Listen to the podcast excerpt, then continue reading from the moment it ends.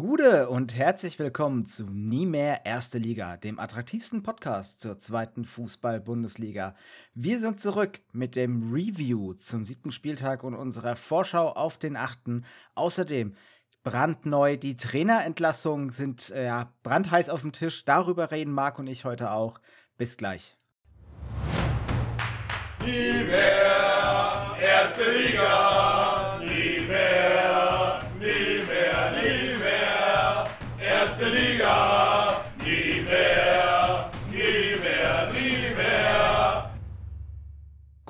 Und schön, dass ihr wieder eingeschaltet habt hier bei Nie mehr Erste Liga. Mein Name ist Chris, ich bin aber nicht allein, denn Marc ist heute auch wieder bei mir. Hallo. Gute Marc, schön, dass du dir Zeit genommen hast.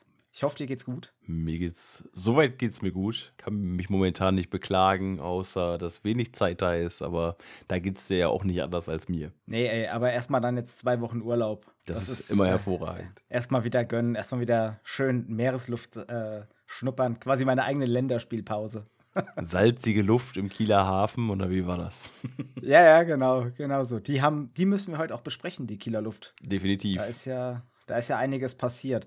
Aber ich würde sagen, lass uns erstmal anfangen mit dem, mit dem siebten Spieltag der zweiten Bundesliga. Äh, erzähl doch mal ein bisschen, was, was gab es denn so für Ergebnisse am Wochenende? Am Freitag standen zwei Partien auf dem Blatt und zwar der FC Schalke 04 gegen den Karlsruhe SC.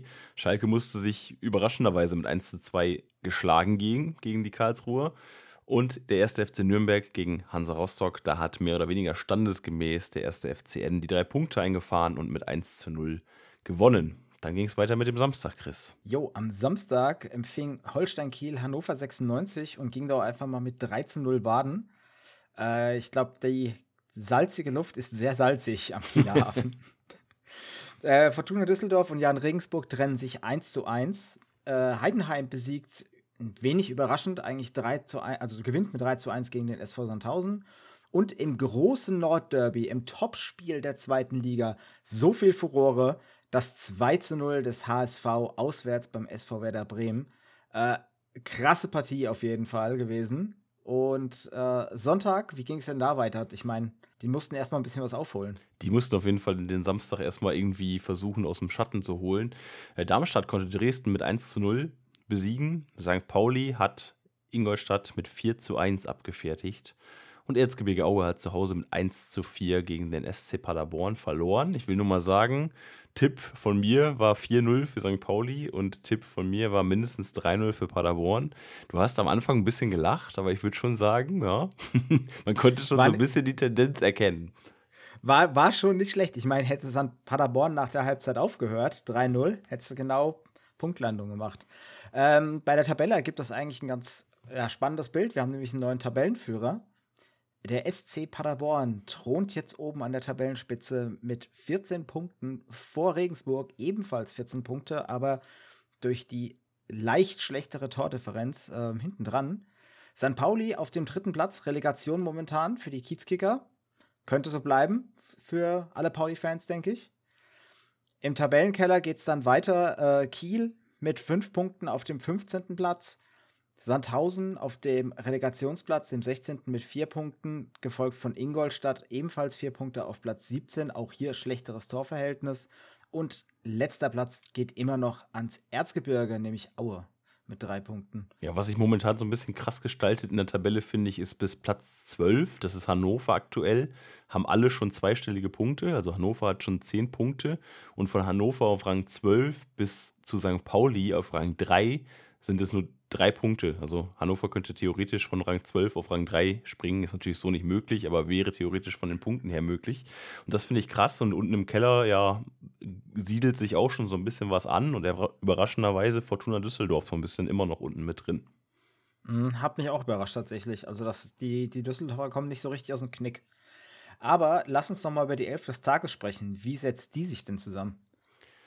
Ja, im Kasten haben wir Christian Martinia, den Schlussmann vom 1. FC Nürnberg, hat zu Null gespielt, hat dementsprechend dann auch äh, ja, mehr oder weniger verdient, denke ich, diesen, diesen Nominierung gerechtfertigt. Dann haben wir in der Verteidigung Paccarada von St. Pauli, in der Innenverteidigung Hüsing von Heidenheim, in der Innenverteidigung Meißner von Hansa Rostock und als Rechtsverteidiger haben wir Zander von St. Pauli. Wie sieht es im Mittelfeld aus? Das defensive Mittelfeld wird zusammengesetzt von Haier vom HSV und Jasula, dem ehemaligen Hamburger, der jetzt in Darmstadt spielt. Offensiv setzen sich äh, vom KSC Wanizek und Kerk von Hannover 96 durch. Und im Sturm Michel von Paderborn und Stiepermann, ebenfalls SC Paderborn. Also hier die Ostwestfalen gut vertreten. Da war sie wieder, die graue Maus mit roten Nummern. es ist der Wahnsinn. Du hast es einfach gejinxt, ey.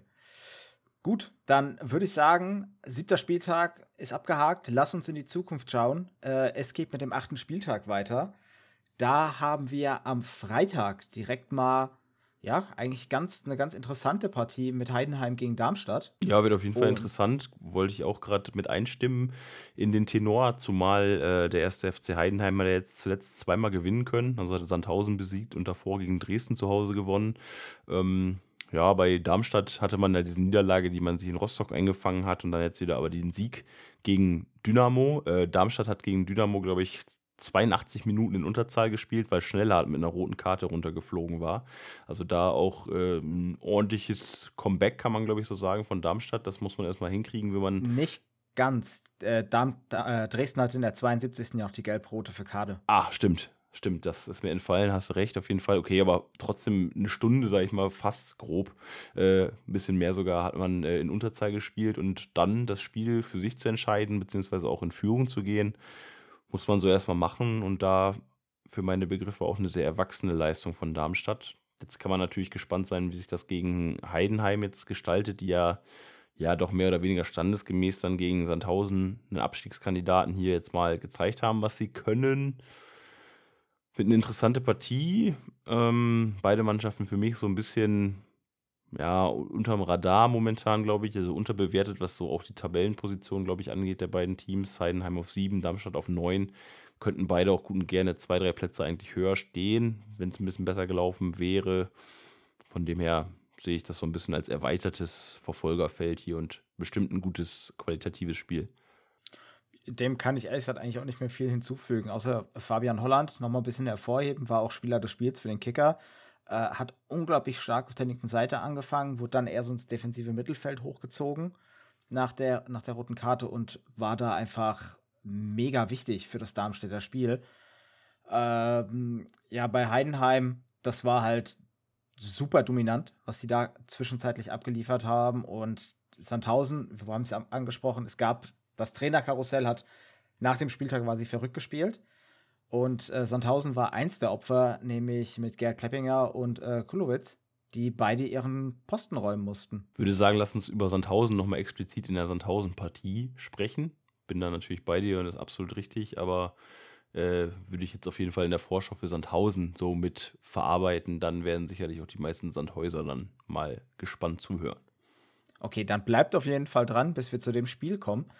Ähm, dann würde ich sagen, nächste Partie, Jan Regensburg gegen Erzgebirge Aue. Da hast du deine Trainerdiskussion. Da können wir nämlich direkt mal loslegen. Jetzt ist nämlich die Frage, ist Spilewski nicht einfach nur ein Opfer vom, ja, anders kann man es ja nicht sagen, von dem, was der Manager ihr hingelegt hat? Also er wird jetzt hier als, als Sündenbock einfach hervorgehoben, so von wegen, ja, wir haben hier dem jungen Trainer eine Chance gegeben, darf sich nicht mal mit einer Abschieds-PK nochmal irgendwie äußern, ja, sondern wird direkt so mit dem Arschtritt raus befördert und er soll irgendwelche Leistungen mit so einem Kader äh, bringen. Wie? Ja, angeblich, also man hörte viele Gerüchte so nach dem Spiel, dass Spielewski angeblich irgendwie selber gebeten hat, darum irgendwie entlassen zu werden oder halt das Ganze irgendwie an Haken hängen zu können. Ich glaube nicht, dass das wirklich den Tatsachen entspricht. Also wir können das natürlich hier nicht sagen, können jetzt hier viel äh, vermuten und so, aber in Aue, da muss man sich halt fragen, in Aue muss man immer diese Geschichte mit Spielewski betrachten, jetzt in diesem Einzelfall, aber man muss halt auch betrachten, was da im Vorfeld schon passiert ist, unter anderem mit Dirk Schuster oder mit Meyer damals als Trainer. Die waren ja auch relativ gut gestartet oder waren eigentlich ganz gut, solide unterwegs, sage ich mal. Und dann ähm, sind da auch immer Dinge vorgefallen, die halt nach außen irgendwie super weird wirken, was da in Aue so passiert. Für mich hat Aue ein Problem, was diese, diese Machtposition angeht innerhalb des Vereins. Will da jetzt keine. Ja, die, die Firma Leonhardt. Oder Familie Leonhardt. Ich will da jetzt keine Namen nennen, aber ich glaube, da sind halt handelnde Positionen, eventuell in Positionen, ähm, wo jetzt nicht gerade unbedingt immer der Fußball-Sachverstand äh, überwiegt, sondern vielleicht auch mal eine emotionale Reaktion einfach vorgeht. Und das ist für keinen Verein gut und gerade nicht für Aue. Und man muss, ich muss Spielewski einfach hier zugutehalten. Guckt euch mal an, was für, für ein Kader man ihm gelassen hat oder was für Spieler halt verkauft wurden. Ich sage nur Testro, der abgegeben wurde. Oder Florian Krüger, der für eine Million nach Bielefeld gegangen ist, wenn du deine besten Torschützen einfach verscherbelst. Ich meine, angeblich sagt man ja, Spielewski hat gesagt, der passt nicht ins System, der Paco Destro. Das war dann vielleicht schon eine Fehlentscheidung von ihm, kann man vielleicht schon so sagen.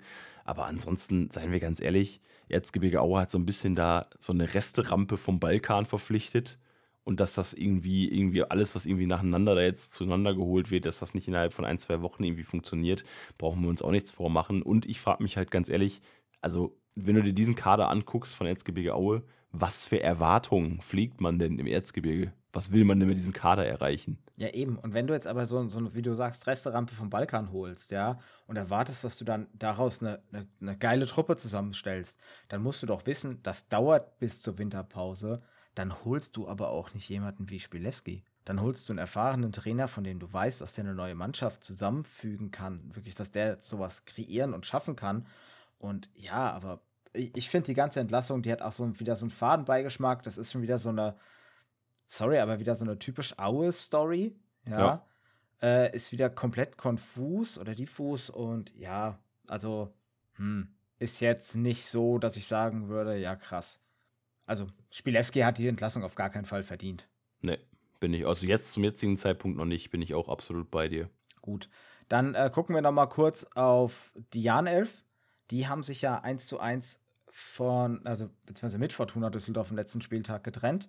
Äh, man ist früh in Führung gegangen, oder früh, also nach 18 Minuten, hat äh, hier das Spiel zunächst kontrolliert, ist dann aber immer ja, defensiver geworden, hat verpasst, das 2 zu 0 zu machen und dann hat man Düsseldorf halt relativ früh schon wieder zurückkommen lassen. Und danach plätscherte die Partie noch so ein bisschen vor sich hin, bis zur 75. Minute, als nochmal der VAR eingriff und ein Tor für die Regensburger aberkannt hat. Da war das Geschrei dann nochmal groß. Am Ende, en der, äh, am Ende endete das Spiel dann mit 1 zu 1. Ist eigentlich keinem von beiden so wirklich mitgeholfen. Für Regensburg sind es gute Punkte, für Düsseldorf bringt es gar nichts. Und äh, ja. Ja, ich weiß auch nicht, bei, bei, bei Düsseldorf also auch, das ja, das überrascht mich irgendwie schon, was die da so momentan irgendwie spielen. Aber gut, das ist dann vielleicht was für den Düsseldorf-Vorschau noch. Aber Regensburg, wie du schon sagst, die haben jetzt gute Punkte eingefahren, können da sicherlich äh, wieder die nächsten ähm, kleinen Pufferzonen einrichten, die erstmal das, das Saisonziel Klassenerhalt quasi irgendwann mal sichern und dann kannst du ja weiter gucken, was noch, was noch geht. Aber auch für diese Partie, also unter diesen Voraussetzungen, ich glaube, bei Aue übernimmt jetzt Marc Hensel erstmal als Interimstrainer, wie man immer so schön sagt. Äh, mein Motto ist hier wieder ganz klar, äh, Haue für Aue. Haben wir eben vergessen übrigens den Tipp. Mein Tipp, Heidenheim gegen Darmstadt wären unentschieden. Würde ich auf 1-1 tippen. Kannst du ja nochmal äh, nachreichen. 2-2. Ja, auch unentschieden, ja. Ja, gehe ich voll mit dir. Ähm, genau, bei Regensburg, irgendwas wollte ich gerade noch dazu sagen. Achso, genau. Regensburg, äh, momentan eher so ein bisschen äh, runterzeigende Form, muss man aber allerdings sagen. Sechs Spiele, sechs Spiele vorher in Folge gewonnen. Dann zwei Niederlagen gegen Pauli und Fürth und dann zwei Unentschieden gegen Nürnberg und Düsseldorf. Ja, wobei Fürth natürlich ein Testspiel ist, aber trotzdem. Ja.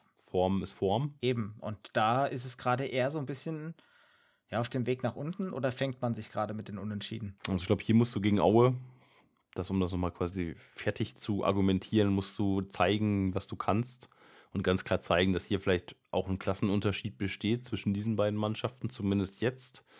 Weil danach musst du gegen Karlsruhe und gegen Paderborn als Jan Regensburg sind auch keine schönen Gegner jetzt und für Aue kommt es noch schlimmer. Die müssen nach Regensburg gegen Hamburg zu Hause und danach auswärts in Karlsruhe. Also ich sehe für Aue in den nächsten Wochen auch nicht wirklich viele Punkte auf dem Tablett, auch nicht mit einem neuen Trainer, weil der wird es auch nicht sofort rumreißen. Der muss ja auch erstmal mit dem arbeiten, was dann da, da ist. Ich denke, dass Regensburg sich hier mit 3-0 durchsetzt. Hm, ja, würde ich auch sagen. Da stimme ich dir zu. Ich glaube, ich gehe eher auf ein 2-0. Ich glaube nicht, dass die äh, drei Buden auspacken werden, weil ich glaube, Aue wird jetzt voll auf Park the Bus spielen. Aber. Noch mehr. ja, elf Mann ins Tor stellen, ist egal. Der ganze Kader besteht nur aus Torhütern. Wenn du nicht verlierst, kriegst du bei jedem Spiel einen Punkt. Dann hast du am Ende der Saison 34 Punkte. Das reicht oftmals, um zumindest in die Relegation zu kommen. Ist hässlich, aber würde funktionieren. Gut, äh, kommen wir zum Samstag. Da spielt nämlich der KSC gegen FC St. Pauli im Wildparkstadion. Die äh, Karlsruhe, ja, mit, ja, sag ich mal, breiter Brust kommen sie aus Gelsenkirchen. 2 zu 1 gewonnen gegen den FC Schalke. Dann ab der äh, 72. Minute Palson mit der roten Karte vom Platz. Intensive Partie, gute Anfangsphase und äh, ja, ich glaube, Karlsruhe schöneren Einstand hätte man sich nicht wünschen können, als in der ersten Spielminute direkt ein Tor zu machen, oder? Nö, also das Ding von Scheu, ich glaube, so kannst du mal in Führung gehen. Da hast du auf jeden Fall Schalkes Pläne erstmal so ein bisschen zerstört. Natürlich hat Terodde dann wieder den Ausgleich gemacht in der 15. Spielminute. Also das hat nicht lange gedauert. Aber äh, das Ding von Warnizek in der 88. war natürlich auch richtig, richtig schön anzusehen. Also richtig leckeres Tor auf jeden Fall. Und das tut Schalke weh.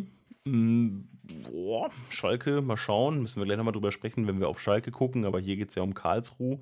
Und die, ja, grufen, grufen sich doch langsam so ein bisschen ein. Also, die waren ja gut gestartet. Dann waren sie in so ein kleines, in so ein kleines Formtief gerutscht. Ich glaube, ein Sieg gegen Schalke kann jetzt schon wieder dazu führen, dass man vielleicht wieder so ein bisschen äh, Morgenluft schnuppert. Und ähm, mit St. Pauli kommt allerdings natürlich auch ein Gegner, der jetzt, äh, ja, wie du gesagt hast, so schön gesagt hast, Windows-Version quasi abbildet. Eins gut, eins schlecht. Ja, jetzt hat man gegen Ingolstadt wieder gut gespielt. Das heißt, jetzt müsste eigentlich wieder ein schlechtes Spiel folgen. Bin ich gespannt, ob sich dieses, diese Regel so einhalten lässt. Ähm, ansonsten hat mich Pauli schon gegen Ingolstadt schon angetan. 4-1, äh, relativ souverän vom Möbel, sage ich mal, den Aufsteiger. Also das haben sie schon, schon äh, souverän gespielt und Pauli einfach halt auch vom Tabellenstand aktuell auf Rang 3 gut rangieren. Karlsruhe auf Rang 5. Da sehen wir hier auf jeden Fall ein Spiel zwischen den beiden, was ja offen sicherlich wird und halt auch äh, sicherlich irgendwo zum erweiterten Favoritenkreis momentan gehört. Ja, kann ich dir nur zustimmen. Das Spiel wird äh, spannend, weil es einfach eine, eine, Standortbestimmung auch für beide jetzt ist. So nach, ja, jetzt ist man in der Saison so ein bisschen drin. Jetzt kann man mal gucken, okay, die Form zeigt jetzt entweder nach oben oder war schon dauerhaft oben, wie bei St. Pauli, wobei es da ja auch wie wir gerade schon gesagt haben, Windows-Version schwankt. Äh, ich bin aber ges gespannt, wer von beiden sich eher festsetzen wird. Glaube aber in den FCSP. Also ich würde hier sagen, äh, 1 zu 2 geht das Spiel aus. Ich würde Gesetz dem Gesetz dem Gesetz, ist auch eine schöne Formulierung. Gesetz dem Gesetz, dass St. Pauli jetzt dieses Mal wieder ein schlechtes Spiel erwischt, würde ich auf ein 1-0 für Karlsruhe tippen. Okay, gut, gut. Dann kommen wir äh, zur salzigen Luft nach Kiel. Die haben nämlich bei oder die müssen nach Paderborn, die diesmal nicht die grauen Maustrikots tragen, weil sie zu Hause spielen. Also werden wir eine Niederlage von Paderborn sehen? äh, Glaube ich tatsächlich nicht. Wir können ja das Thema jetzt gleich nochmal direkt aufgreifen. Ole Werner, der ist tatsächlich von sich aus zurückgetreten in Kiel. Ähm, hat gesagt, er sieht jetzt nach diesen intensiven Jahren, ich glaube 15 Jahre war er im Verein und hat halt auch die Relegation im letzten Jahr erreicht gehabt, ähm, die man dann gegen Köln verloren hat. Er sieht jetzt in diesem aktuellen Konstrukt, hat er gesagt, nicht wirklich mehr viel Möglichkeiten, glaube ich, hat er quasi wortwörtlich ausgedrückt, dass, dass er das irgendwie gut und positiv beeinflussen kann. Ähm, hier wirft sich für mich so ein bisschen die Frage auf, ähm, ist wirklich eine Relegation, also wenn man eine Relegation als Team verliert, die eigentlich eine gute Saison hingelegt hat, ist das wirklich was, woran eine Mannschaft zerbricht? Also, dass du eigentlich eine wirklich geile Saison gespielt hast und dann fehlen dir diese zwei Spiele und in diesen zwei Spielen ähm, lieferst du dann halt mal nicht deine Leistung und damit ist mehr oder weniger deine ges gesamte Saisonleistung dahin. Ich glaube, das hat man jetzt schon häufiger gesehen. Ich habe jetzt gerade kein Beispiel zur Hand, aber Ole Werner ist, glaube ich, nicht der Erste, der positiv eine Relegation erreicht, das nicht für sich entscheiden kann und dann im Anschluss mehr oder weniger so ein bisschen den, den Zugriff verliert, will ich mal sagen. Ja, also generell ist es ja, also um vorne anzufangen, ich finde, das löst eine generelle Diskussion um die Fairness der Relegationsspiele aus, weil warum sollen diese zwei Spiele nochmal darüber entscheiden, wenn du 34 Spieltage einfach die drittbeste Mannschaft warst, hast du aufzusteigen. Fertig ist meine Meinung. Die Relegationsspiele sind nichts anderes als Geldmacherei, weil mehr Bildrechte verkauft werden können. Ja, würde ich sogar mit dir mitgehen. Ich finde auch, also wenn du es in 34 Spieltagen jetzt andersrum gesehen nicht geschissen kriegst, deine Punkte einzufahren gegen den Abstieg, steigst halt ab. Punkt. So. Und damit wäre auch so ein bisschen, so ein bisschen Spannung wäre auch drin, finde ich, weil immer wenn es am letzten Spieltag quasi nochmal um so einen letzten Aufstiegsplatz oder Abstiegsplatz geht, statt einen Relegationsrang, ist halt nochmal eine ganz andere Motivation, irgendwie ranzugehen an die Sachen. Ne? Und diese Relegationsspiele, klar, man hat immer wieder gesehen, wie du schon sagst, also wirklich viel Geldmacherei und exklusive Bildrechte verkaufen, dies, das. Man hat aber auch gesehen, dass sowas zum, zum Teil halt auch zu Fanausschreitungen führt, ist ja klar ein Team steht immer irgendwie auf der Kippe oder geht dann in den Abgrund rein und das andere Team freut sich und hat vielleicht noch Häme oder so. Und ähm, diese Inszenierung von diesem ganzen Ding, ich erinnere nur an Hertha gegen Düsseldorf, haben wir auch in der Saisonvorschau damals schon besprochen für diese, für diese Teams, beziehungsweise für Düsseldorf mit dem geklauten Elfmeterpunkt. Den erwarten wir übrigens immer noch äh, für die nie mehr erste Liga-Galerie. und äh, ja, also, sorry, also einfach nur zur Schau stellen und ist einfach aus sportlicher Sicht für mich absolut unnötig. Ja, eben sehe ich genauso. Und äh, die anderen Punkte habe ich jetzt vergessen, aber um noch auf Kiel noch das Spiel kurz einzugehen, was war das für eine saudämliche Notbremse von Gelios?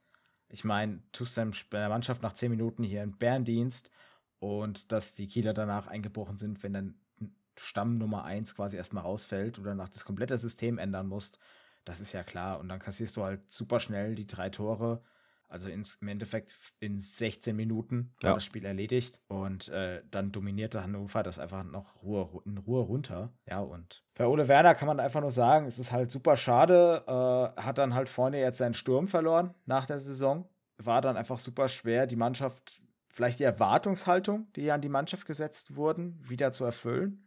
Und wäre die Relegation mit den ganzen Covid-Fällen wie Kiel sie ja hatte in der letzten Saison, worauf sie ja dieses krasse Schlussprogramm hatten. Ja. Weiß nicht, wenn das vielleicht einfach fairer gehandhabt worden wäre, dann hätte man da vielleicht sagen können, okay, die müssen halt kein Marathonprogramm bis in diese scheiß Relegation reingehen, sondern die können das einfach entspannt spielen, wir ziehen es einfach raus und dann ist das halt so, fertig. Die Kieler haben ja auch noch, Aber die haben ja auch noch versucht, Ole Werner umzustimmen. Also da sind wohl noch Unternehmungen irgendwie vorgenommen worden, dass man halt sagt, ey, hier überleg dir das doch nochmal oder so. Aber er war dann da halt wohl relativ ähm, ja, fix mit der Entscheidung, sage ich mal. Ich war auch erst über, überrascht, weil ich gedacht hatte, es kann doch nicht sein, dass die ihn gefeuert haben jetzt. Also es kann nicht deren Ernst sein in Kiel. Aber hat sich dann herausgestellt, dass das so nicht der Fall gewesen ist und das wäre auch, glaube ich, so nicht eingetreten. Also ich glaube, äh, bei der KSV hätte man noch ein bisschen festge oder ein bisschen hätte man noch längere Zeit festgehalten an ihm, auch wenn die Ergebnisse vielleicht nicht so ausgefallen sind. Ja, eben, er ist ja auch ein Perspektivtrainer eigentlich gewesen. Also oder zumindest was heißt Perspektivtrainer, aber er ist ein, ein, Trainer mit Perspektive, bei dem man eigentlich immer sieht, dass in der Mannschaft sich irgendwie verbessert. Und das war ja in Stellen auch bei Kiel zu sehen. Ich meine, wir hatten ja immer mal wieder die Partien, wo sie dann eben gezeigt haben, warum sie letztes Jahr in der Relegation waren, also der Kern der Mannschaft. Und ja, es ist einfach super schade, aber gut, jetzt hat man halt eben das paar Spiel gegen Paderborn. Man tritt, trifft jetzt auf den Tabellenführer, braucht jetzt einen neuen Trainer. Ähm, super undankbar. Wenn du jetzt hier schon die neue Person vorstellst, hier am besten Interimstrainer rein, lass den die Niederlage mitnehmen und danach legst du danach richtig los. Ähm, für Kiel geht es ja anschließend jetzt, ich muss gerade mal kurz gucken, äh, geht es anschließend nach dem Spiel gegen Paderborn, dann gegen Hansa Rostock zu Hause. Da kannst du einen neuen Trainer installieren, das ist ein Aufsteiger. Das, da kannst du es einfach mal ein bisschen was rumprobieren. Da kriegst du nicht direkt die Hütte voll und dann dasselbe auch gleichzeitig dann auch nochmal bei dem Spiel darauf am 10. Spieltag gegen Ingolstadt. Also können wir uns, glaube ich, können wir uns, glaube ich, darauf committen, dass man eigentlich sagen kann, Kiel braucht vor dem Rostock-Spiel einen neuen Trainer. Ja. Würde ich jetzt sagen, weil, also zumindest, okay, Rostock können wir vielleicht noch ausnehmen, weil das ist schon nächstes Wochenende. Danach ist wieder eine Länderspielpause und danach hat man bis zum 16.10. Zeit, die Mannschaft vielleicht ein bisschen einzustimmen. Vielleicht macht man Rostock nochmal mit Interim und geht dann in der Pause rein und holt einen neuen Trainer. Würde ich nicht machen. Ich würde den Trainer direkt am entweder Samstag oder Sonntag, also Samstag nach dem Spiel oder Sonntagvormittag bekannt geben. Dann hat er Zeit, sich noch ein bisschen mit der Mannschaft einzustimmen, einzufinden bis zum 2.10., also schon mal eine Woche einzubereiten. Und du gibst ihm einfach so nur mehr Zeit. Er hat die Mannschaft schon einmal im Spiel gesehen, weiß, wie die Spieler agieren, hat dann zwei Wochen roundabout Zeit, die Mannschaft auf Ingolstadt einzustimmen und dann kannst du wirklich schon ein bisschen was von der Handschrift sehen, weil dann hatte die Mannschaft schon drei Wochen. Ja, weil die beiden Spiele willst du auf jeden Fall nicht verlieren, ne? So viel steht, glaube ich. Nee, fest. darfst du nicht. Darfst du nicht verlieren, geht einfach nicht. Tu, sprechen wir nochmal kurz über Paderborn, die kommen vielleicht ein bisschen zu kurz weg, dafür, dass sie eigentlich Tabellenführer sind. Also, muss man schon sagen. Klar, sie haben jetzt gegen Aue mit 1 zu 4 gewonnen. Das ist schon eine ordentliche Leistung. Aue halt momentan sehr angeschlagen gewesen, aber das ist schon sehr, sehr effektiv, was die Paderborner da spielen. Vor allem, das müssen wir immer wieder betonen, nach dem Weggang von Steffen Baumgart. Das ist schon, also mit Co-Trainer Daniel Scherning und äh, Sousa, der zum VfL mitgegangen ist. Also Scherning und Sousa zum VfL gegangen.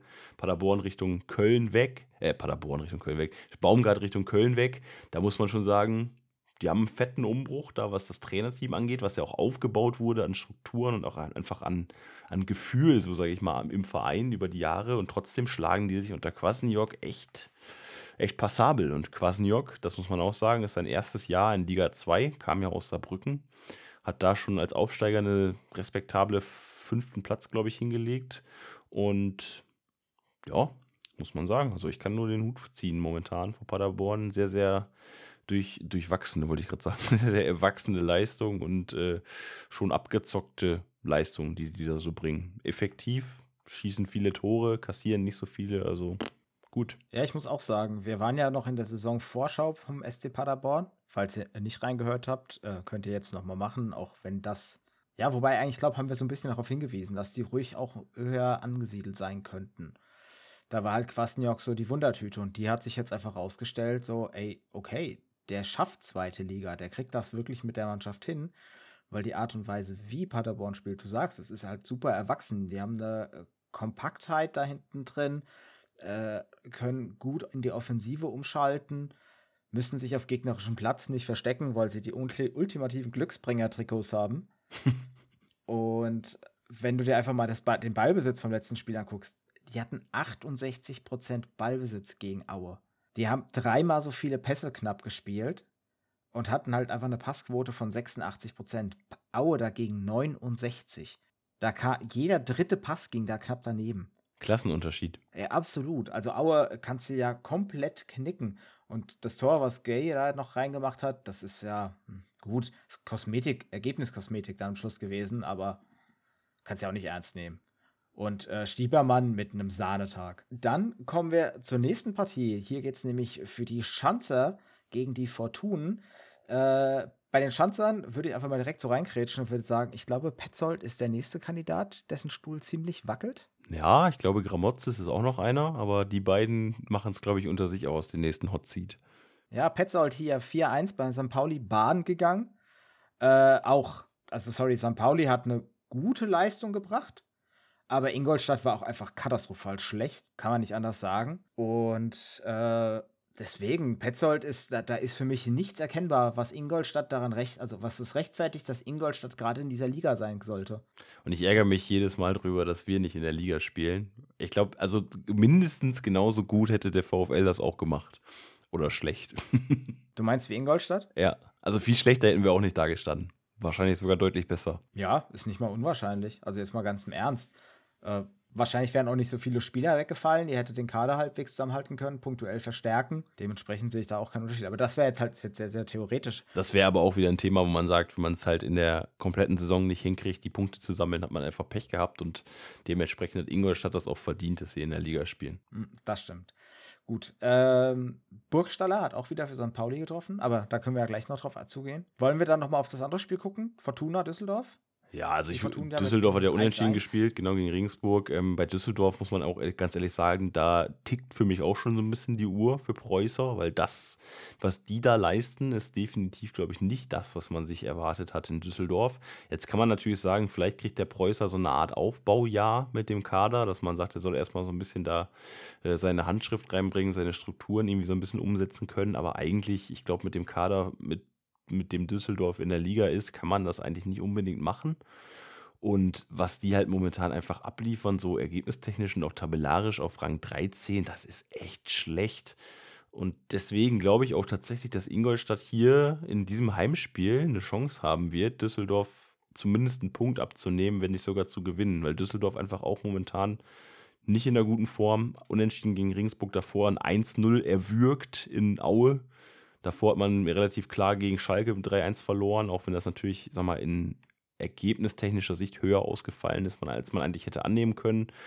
Davor gegen Kiel unentschieden, die nicht in einer guten Vor waren. Also Düsseldorf, sorry für alle 95 Fans hier, aber das überzeugt mich überhaupt nicht. Also kann ich momentan bei bestem Willen nicht erkennen, wo man jetzt sagen könnte, hier Düsseldorf schießt hier Ingolstadt als Abstiegs Abstiegskandidaten irgendwie weg. Sehe ich gar nicht. Das sehe ich auch nicht. Ich glaube auch nicht, dass Düsseldorf sie abschießt, aber ich glaube, dass Düsseldorf das Ding gewinnt. Äh, bei den Fortunen ist, glaube ich, seit dem Bremen-Spiel so ziemlich der Wurm drin. Seit diesem missglückten 2-3, was die da kassiert haben. Danach äh, noch gegen, ich glaube im DFB-Pokal ja. war es gegen Oldenburg, 5-0 gewonnen und danach ging es ja nur noch erstmal ab. Nürnberg verloren, gegen Kiel das Unentschieden, die Schalke-Niederlage angesprochen hast, dann der Sieg gegen Aue, der aber auch nur wirklich mit Biegen und Brechen kam. Äh, das Unentschieden gegen Regensburg zeigt für mich, ehrlich gesagt, aber auf eine bisschen aufsteigende Form. Ich meine, Regensburg zu dem Zeitpunkt Tabellenführer gewesen. Und gegen Ingolstadt sollte man echt nicht, also da darfst du nicht tief stapeln, wenn du als Mannschaft wie Düsseldorf reinkommst. Das Ding musst du gewinnen. Und das werden sie auch machen. Das wird auch wieder hingewirkt, aber es wird so ein 1-2. Ich tippe auf ein 1-0 für Ingolstadt. Crazy, crazy, crazy. Äh, verrückt sind außerdem die Fans im Ostseestadion, nämlich nach Hansa. und die spielen gegen Schalke 04. Äh, oh Gott, was eine Überleitung. So, im Topspiel Hansa Rostock gegen FC Schalke 04. Äh, die Hansa Kogge ist 1 zu 0 in Nürnberg baden gegangen. Äh, durch einen ja doch recht späten Treffer, 60. Minute. Ist das, ist das recht spät? Kann man das sagen? Ich frage mich gerade zwei Dinge. Ist man, wenn man 1-0 verliert, baden gegangen und ist ein Tor in der 60. Minute spät? also erstmal geht man als Rostocker immer baden, wenn man verloren hat.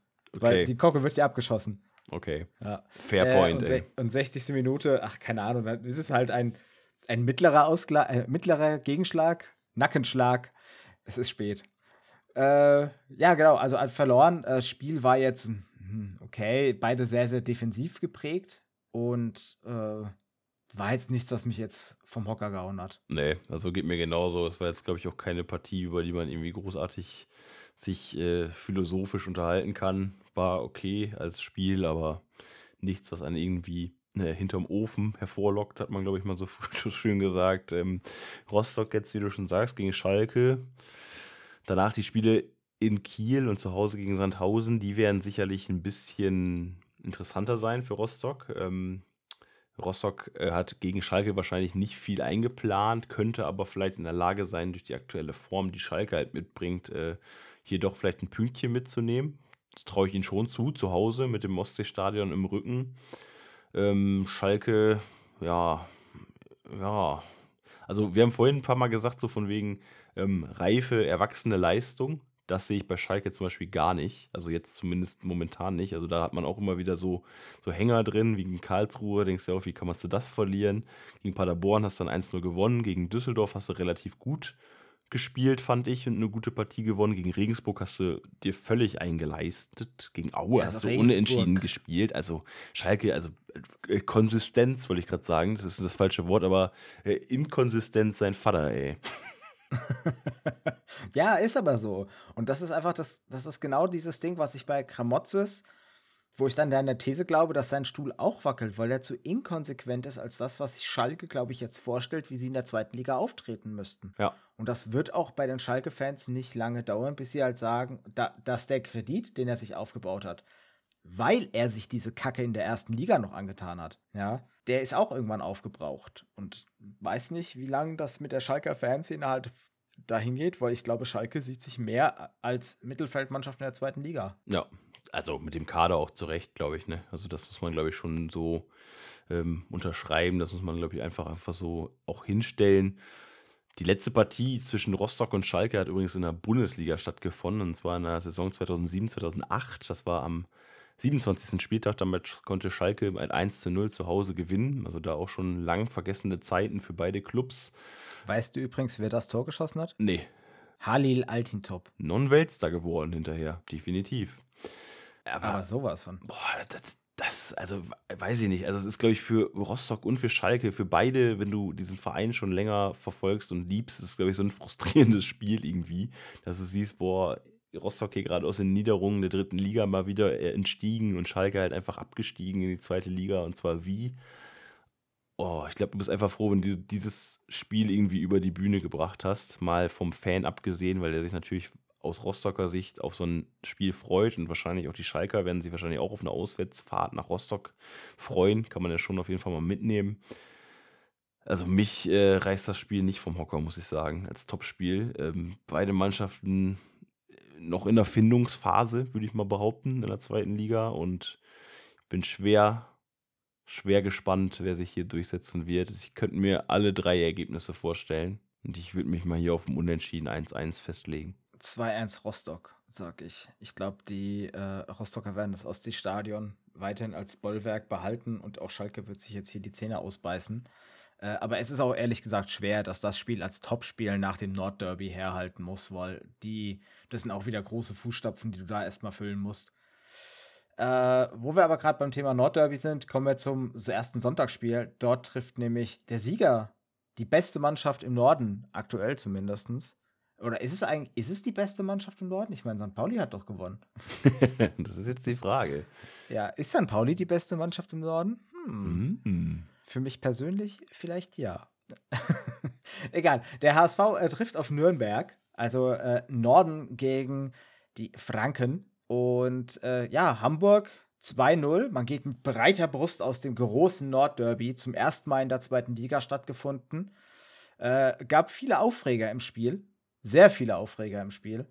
Äh, Bremen bereits nach, oh Gott, wann? 30 Minuten mit äh, Groß mit der gelb-roten Karte. 31, ja. Auch sehr selten dumm. Er hat sich auch übrigens verletzt in dem Spiel. Christian Groß fällt jetzt aus. Ja, geil.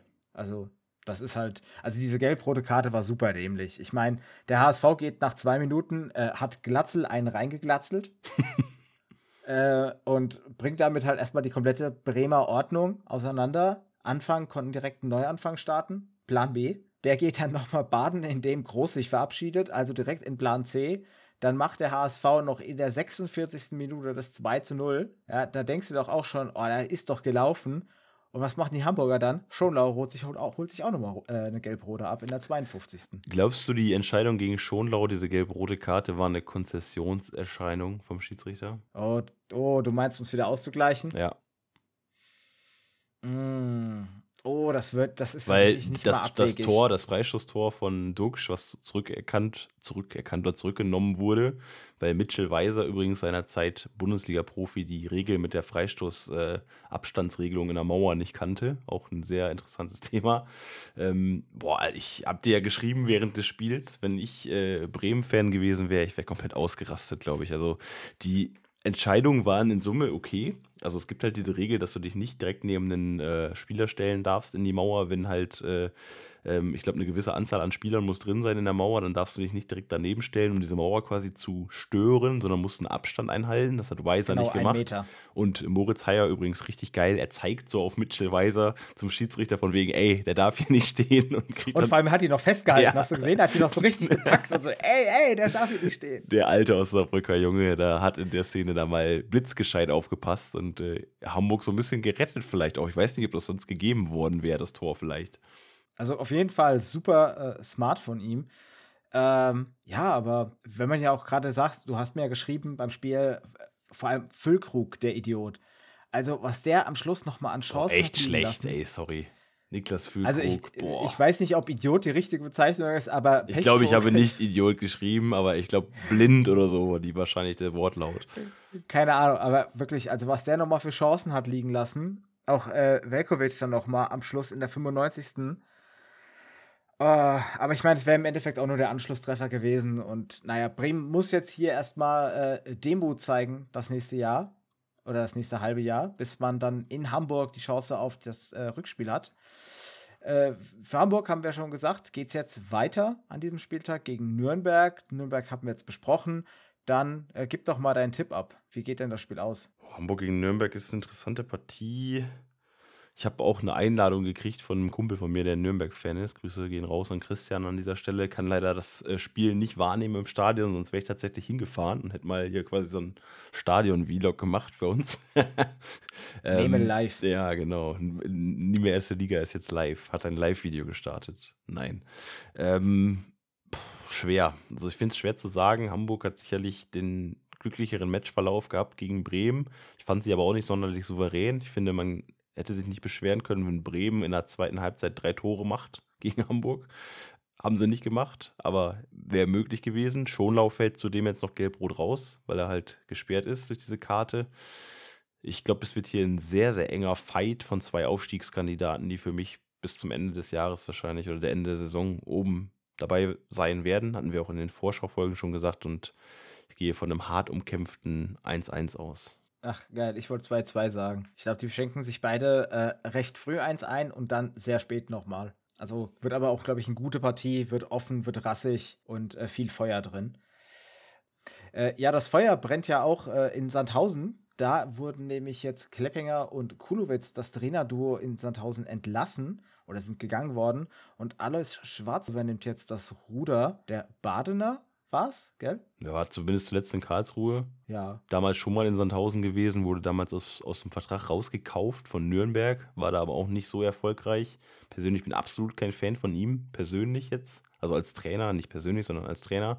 Hab meine Erfahrungen so gemacht mit dem VfL, mit ihm als Trainer und äh, fand ihn da nie sympathisch und auch nie sonderlich äh, gut, sage ich mal einfach mal so. Ähm, was jetzt Sandhausen was ich hier jetzt ein bisschen kurios finde, ist, ähm, für mich zeigt so dieser Trainerwechsel in Sandhausen, dass so ein bisschen diese Dominosteine ins Fallen gekommen sind jetzt. Also man hat ja gesehen, Aue hat was gemacht, dann Kiel war mehr oder weniger Zufall, dass da was passiert ist, würde ich sagen. Und dann hat sich Sandhausen auch vielleicht so ein bisschen gezwungen gefühlt, aufgrund dieses Wechsels in Aue was zu machen. Mhm. Ähm, mir hat das hier so ein bisschen gezeigt, dass man, glaube ich, in der zweiten Liga sich eigentlich keine Experimente erlauben kann. Also sprich Spielewski und auch Kleppinger bzw. Kulowitz, die ja den SVS letzte Saison gerettet haben, nachdem sie übernommen hatten. Ähm, aber so wirklich Zeit hast du ja einfach nicht, sag ich mal, Leuten als Trainer die Chance zu geben, sich reinzufinden, sich reinzuentwickeln. In dieser Zweitligasaison kannst du dir halt wirklich so Experimente nicht so wirklich erlauben, glaube ich. Und da sieht man jetzt so ein bisschen, dass so ein bisschen Panik irgendwie besteht, finde ich. Und deswegen glaube ich auch, dass du mit deiner These, dass Petzold irgendwann dran ist, äh, sehr, sehr nah dran bist an der Wahrheit, weil das ist auch ein Experiment und das würde ich auch als gescheitert jetzt schon betiteln. Die Qualität der Liga ist einfach dieses Jahr unglaublich hoch. Und da gebe ich dir halt vollkommen recht. Du kannst dir diese Experimente nicht leisten. Es wird jetzt spannend zu sein, wen Kiel als nächstes installiert. Wir hatten ja beide schon gerätselt, bisschen Tune. Könnte sein. Äh, würde meiner Meinung nach auch gut passen nach Kiel. Mhm. Aber ja, darüber hatten wir es ja jetzt schon, äh, beziehungsweise über die Kieler. Äh, Sandhausen, ich frage mich ehrlich gesagt halt so ein bisschen, was hat man denn jetzt groß erwartet oder was hat man für eine Erwartungshaltung in Sandhausen gehabt, wenn man jetzt Kleppinger und Kulowitz gehen lässt? Das ist halt sowas, was ich mich frage. Ist da die Entlassung wirklich so notwendig? Also war man so schlecht oder hat man so wenig Entwicklung gesehen, dass man da jetzt reagieren musste? Denke mal, dass man gemeint hat, dass die spielerische Entwicklung einfach nicht da ist und dass man vielleicht mit diesem Fußball, mit dem man letztes Jahr dann ja doch noch in der Lage war, quasi die Klasse zurecht zu retten, weil halt andere Vereine dümmer waren. Ähm, das hat man dann einfach jetzt vielleicht wieder gesehen, dass es nicht reicht, um wirklich erfolgreichen Fußball zu spielen, sag ich mal, in der zweiten Liga. Äh, die letzte oder der letzte Sieg, wenn wir uns mal die Bilanz so anschauen von Sandhausen, ist halt der Sieg gegen Aue, das ist 1 zu 3 auswärts. Da hat man natürlich beim Abstiegskonkurrenten gut gepunktet, aber sonst hat man gegen Heidenheim, Hamburg, ähm, Ingolstadt, Regensburg, Düsseldorf, da hat man schon jeweils auf eine Mappe gekriegt. Also das waren schon Spiele, wo man halt gesagt hat, Sandhausen war halt einfach, die haben nicht verloren, weil sie Pech hatten, sondern weil sie einfach die schlechtere Mannschaft waren. Ja, aber es war ja auch genauso jetzt wieder beim Spiel gegen Heidenheim. Korrekt. Und deswegen sagt man wahrscheinlich so, mit den beiden wird's nix. Und äh, man muss irgendwas tun. Ob jetzt Alois Schwarz da der richtige, richtige Mann ist, kann ich nicht beurteilen von außen. Wie gesagt, mein Favorit ist er nicht, aber das ist auch nur eine persönliche Meinung. Äh, dann lass noch mal ein kurzes Auge auf Hannover 96 werfen. Die haben sich ja 13-0 eben gegen Holstein Kiel durchgesetzt. Da hatten wir ja auch schon so ein bisschen angerissen. Äh, in knapp 16 Minuten war das Spiel dann da erledigt. Ähm, nach, der Gelb nach der roten Karte gegen Gelios. Hannover, finde ich, macht momentan einen ganz guten Eindruck. Man kam jetzt eben mit einem Sieg von Kiel. Man hat mit 1 zu 0 bei St. Pauli gewonnen. Man hatte vorher 4 zu 0 gegen Darmstadt 98 noch verloren. Das war schon ziemlich bitter vorher 1-0 gegen äh, Heidenheim gewonnen. Dann die, vorher die Niederlagen noch gegen die beiden Aufsteiger, Dresden und Rostock. Es geht eigentlich ein bisschen bergauf. Sagen wir mal in Ausnahme des Darmstadt-Spiels, was wirklich eine reine Katastrophe war. Habe ich vielleicht äh, 96 ein bisschen zu schlecht geredet? Ja, könnte sein. Also Zimmermann scheint so ein bisschen aktuell zumindest die richtigen Knöpfe, glaube ich, gefunden zu haben. Also wie du schon sagst, sehr durchwachsener Start. Äh, das sah gar nicht gut aus, aber zuletzt hat man dann doch die Ergebnisse eingefahren, die man eigentlich mehr oder weniger von Hannover 96 erwarten könnte, würde ich sagen. Wenn man einfach mal so auf die Einzelspieler und die Qualitäten guckt, die sie da mitbringen. Und ähm, Hannover scheint dann hier relativ gut auch in der Spur zu sein. Henrik wird sich freuen von 96 Fans. Der wollte ja einfach nur guten Fußball sehen. Ich glaube, den hat er gesehen, in Kiel zumindest. Und gegen Pauli war es auch ein ganz gutes Spiel. Und ich glaube, auch gegen Sandhausen wird er es jetzt wieder sehen, weil Sandhausen, da wird einfach die Zeit für Schwarz zu kurz sein, irgendwie großen Effekt auszuüben. Und dann kommt einfach mit Hannover jetzt ein Auswärtsspiel, was ungünstig ist. Und das ist für mich eine klare Nummer. Das wird Hannover 2-0 gewinnen. Ja, jetzt gehe ich mit 2-0. Das ist äh, ziemlich eindeutig der Tipp hier. Gut, dann kommen wir zum letzten Spiel. Das wird, glaube ich, weniger eindeutig, denn hier trifft Dynamo Dresden auf Werder Bremen. Die Bremer halt nach dem Nordderby angeschlagen jetzt. Mit viel Wut im Bauch müssen sie nach Dresden fahren. Und die Dresdner, da haben wir eine 1 0 Niederlage gegen Darmstadt gesehen, die auch nach einer sehr, sehr äh, ja, frühen roten Karte, aber auf Darmstädter Seite, dann trotzdem noch mit einem Sieg für die Darmstädter äh, ja, belohnt wurde. Ich bin heute ein bisschen lost for words. Ja, oder Dynamo hat einfach nicht äh, über diese Stunde, die man da in Überzahl war, nachdem dann halt äh, Kade runtergeflogen war, war man ja auch nicht mehr in Überzahl, weil er gelb-rot runtergeflogen ist. Aber Dynamo hätte da schon sicherlich in diesen 60 Minuten irgendwie mal einen Ausgleich machen wollen, können. Äh, hier ist es jetzt halt so ein bisschen die Frage: Dynamo zuletzt dreimal in der Liga in Folge verloren. Gegen Darmstadt, gegen Heidenheim, gegen Paderborn. Man war gut gestartet in die Saison. Man hatte Ingolstadt relativ gut abgefertigt, hat dann im Pokal gegen Paderborn gewonnen mit 2-1. Also Paderborn als aktueller Tabellenführer muss man auch erstmal machen. Hat dann Hannover zu Hause mit 2-0 geschlagen und in Rostock gewonnen. Also Dresden ist bei mir momentan noch so ein Kandidat. Ich glaube, die Form macht sie momentan schlechter, als sie wirklich sind. Also die Form spielt da so ein bisschen, dass man sagt, ah, Dynamo hier, das wird nichts und so. Hm, würde ich so nicht sagen. Also zu Hause gegen Bremen könnte ich mir durchaus vorstellen, dass da irgendwie was passiert. Ähm, wie gesagt, also Bremen ist halt auch noch die Frage groß, gelb-rot gesperrt. Äh, Toprak hat wohl noch Wadenprobleme, da muss man in der Innenverteidigung auch wieder ein bisschen umbauen. Wahrscheinlich irgendwie auf Mai und Velkovic wieder setzen da, mit Markus mhm. anfangen und ja, also Bremen hat schon qualitativ gegen Hamburg gezeigt, finde ich, dass sie mithalten können. Die haben halt dieses Problem gehabt, dass sie einfach nichts getroffen haben vorne im Tor. 17 zu 6 Torschüsse. Ja, wie du schon sagst, also man hätte sich auch nicht beschweren können, habe ich ja eben bei Hamburg schon mal gesagt, wenn Bremen in der zweiten Halbzeit drei oder vier Tore macht und die gewinnen das Spiel. Das äh, wäre auch durchaus ein realistisches Szenario gewesen. Die Frage ist halt, kann Bremen das jetzt bei einem ekligen Gegner auswärts wie Dresden auf den Platz bringen? Kannst du mir beim besten Willen nicht vorstellen, muss ich sagen, weil dazu ist mir Werder halt einfach momentan noch einfach zu unkonstant. Klar haben die in Ingolstadt gewonnen, das ist auch ein Abstiegskandidat oder ein, ein Aufsteiger, sag ich mal, bei dem man äh, sicherlich eigentlich Punkte einplant, genauso wie Rostock. Die haben sie auch zu Hause 3-0 besiegt, aber Bremen hatte halt auch ja, nicht so gute Auftritte, wie an der Bremer Brücke zum Beispiel in Osnabrück oder zu Hause gegen Paderborn und meine Begriffe ein offenes Spiel für beide Seiten, aber ich sehe hier Bremen nicht als kleinen, klaren Favoriten. Nee, also ich glaube auch, dass das wird für die Bremer schwer, weil man eben auswärts ist. Und ah, wer weiß, wie diese Wut im Bauch sich halt da ja, kristallisieren wird. Ob man da wirklich jetzt mit Vollgas rausgeht und zeigt, ey, wir haben das Spiel absolut zu Unrecht verloren gegen Hamburg. Oder ob man das halt jetzt eben so in sich reingefressen hat und das jetzt vielleicht an den Spielern nagt.